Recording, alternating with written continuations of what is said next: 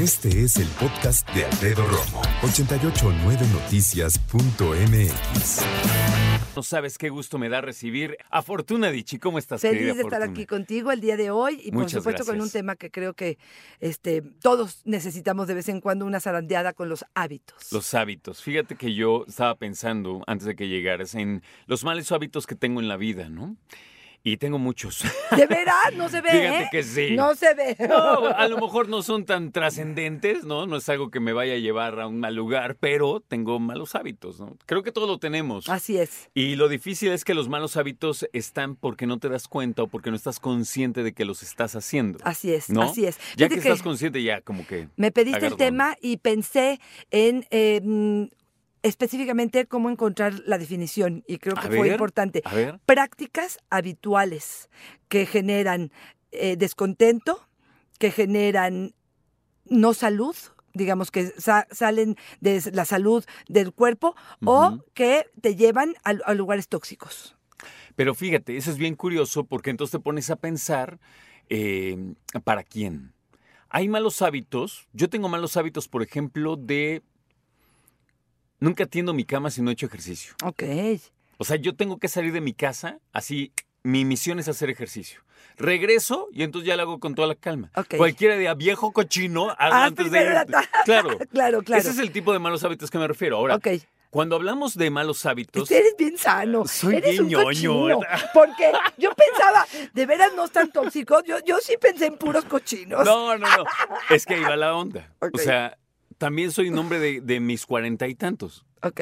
Hubiéramos platicado con el de día 17, 16, y entonces ajá. creo que hubiera sido otra cosa, sí, ¿no? sí sería otra historia. Pues yo creo que sí, todos, ¿no? Vas aprendiendo, vas sabiendo, vas aprendiendo de tu salud, lo que es bueno para ti, para tu salud, pero hay veces que no lo sabes y por ende Pero eres un madurote, porque yo creo ¿Sabes que hay qué? Hombres de 60 con No. unos hábitos terribles. Este, y, y digo, por supuesto que los traigo aquí, pero sí, sí creo que tú porque dices que aprendiste. Bueno, es que tres hermanas, una mamá, te traen cortito en todo. Ay, yo creo que En todo. Bueno, pues me da mucho gusto porque estás hablando de una salud emocional y una madurez Ay, importante. mira, se hace lo que se puede. Ay, pues bien, pues bien lo estás haciendo bien. Pero yo te traigo los malos hábitos sexuales Eso es lo que, que son desastrosos ¿En serio? que pueden, sí. Voy a empezar con el primero, que es el primero que se me ocurrió cuando Creo que estabas nos vamos a hablando. espantar mucho. ¿eh? No, Esta- fíjate que no, ahí te va. A ver, Estamos hablando de la mala higiene. ok.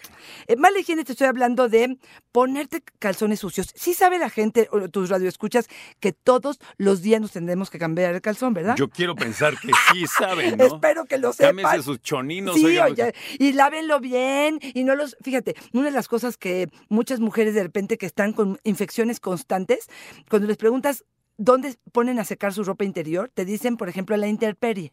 Y a veces los polvos, a veces el popo que nos hace el favor, de veras. Que, claro, los que vienen allá por Puebla. por- bueno, México, pero sí. que llega la, la ceniza Sí. de alguna manera y que de alguna manera este hace Afecta. que esta, esta este, mm, higiene no sea la mejor. Pero bueno, pues ca- no cambiarse la ropa interior, por ejemplo, fumar y no tratarse de cuidar un poco el aliento cuando vamos a hacer el amor, lavarse los dientes. Hay gente que me dice, sí me los lavo, pero en las mañanas. Por eso, pero en las noches no, no, en las noches no, no es mi hábito. Yo No, digo, no se me da. no se me da, no se Híjole. pasan el hilo dental, no se lavan la lengua, no se lavan el paladar, no van al dentista, La no lengua, se hacen La, la lengua, lengua. perdóname, tiene más bacterias que los dientes como tal. Tállense bien su lengüita, por favor. Exacto, ese tipo de cosas que al ratito, y digo, difícilmente eh, o mm, complicado decirle a tu pareja, híjole, güero, perdón, pero es que hoy huele mal tu boca. O, Sí. o sea, sería lo mejor que podríamos hacer. Pero, pero, ya que tienes una, una relación de pareja de ese grado, pero por supuesto que te dicen, corre al baño. Píntate no, porque...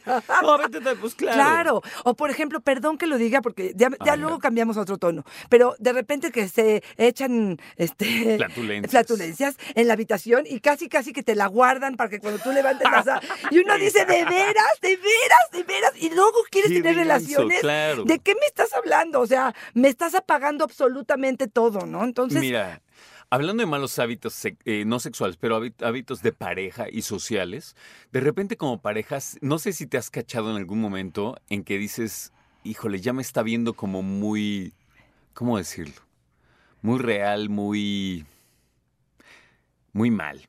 O sea, en tus peores momentos, ¿sabes? Ok, ok. Y yo creo que todavía con la pareja, guárdate por lo menos de vez en Ay, cuando sí. unos momentos para ser tantito misterioso, Claro. tantito, ¿no? Anthony Bolinches en su libro eh, Sexo Sabio dice, por favor, traten de ser pudorosos en todo lo que tiene que ver con el baño. Y ahí te va.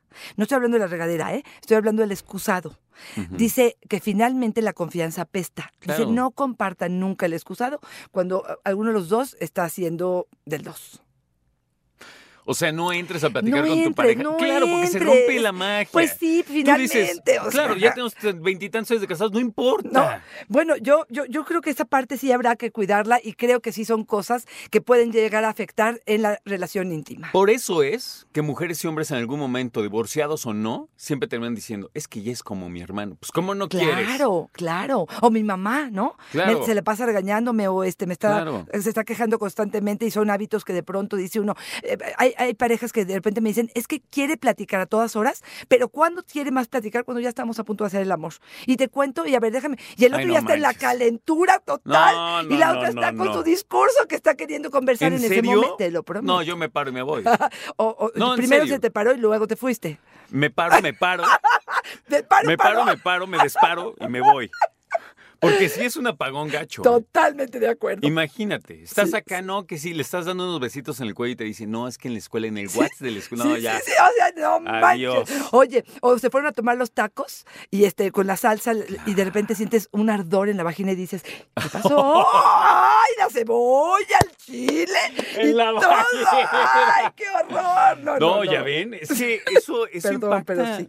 Fíjate, eso de la comida es bien importante. Yo estoy seguro que a estas alturas todos, todos, todos y todas que me escuchan saben cuando su pareja come algo que le va a caer mal, que va a oler mal, que va a tener una mala noche, que va a A tener un aliento horrible. sí, claro, sí, la bebida, también transpira. El ajo muchas veces se transpira de una forma importante. Entonces, bueno, pues este sería el primer mal hábito. Cuídenlo, porfa, porque sí es importante esta primera impresión y esta sensación de sentirnos a gusto, sí es importante. Regresamos y nos vamos tendidos con más malos hábitos sexuales. Fortuna Dicha, Alfredo Romo, 88.9 Noticias. Gracias.